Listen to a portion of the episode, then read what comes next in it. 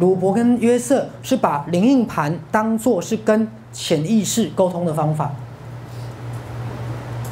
好，来各位，那么在座的同学，你们都要开始问自己一个问题：我如何加强跟我的潜意识还有内我的沟通？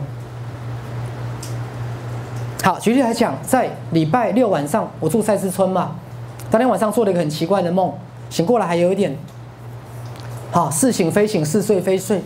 我记得那那一场梦当中，好像是我板桥的老家在翻新，翻完新之后，好，好像我带着我妈妈要去看整个完全重建完新的家在哪一层，然后要带我妈妈住进去就对了，有点像我们板桥的老家。可在梦中，其实我知道那是一个不同的实相系统。好，那是一个不同的自己。好，有点像我的全我的自己。好，所以当我醒过来的时候，我好像有从这个世界到另外一个世界的感觉。好，那后来，好，我对这个梦的感觉是，好像我的全我意识在梦里面带我妈妈去看。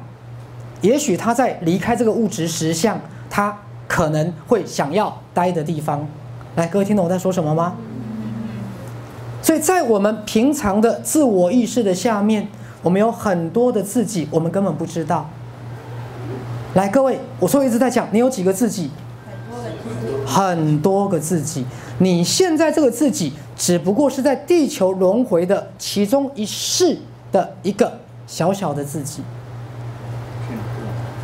对你，第一个，你有非常多世的地球的轮回；第二个，你还有所有你在梦中的活动，所以你根本没有知觉到全部的你。所以我一直跟大家讲，所有的个别意识，最后一定要知觉到全我。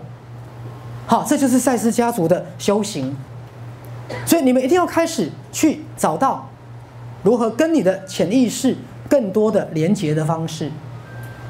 你就要开始找到。跟你的内我更多的连接的方式，来，各位，梦是不是？是。直觉是不是？是。感受是不是？是。好，我甚至告诉过大家，有些陌生人，你第一次见面就有一种好熟悉的感觉，有没有？为什么？因为你们前几世早就认识啦。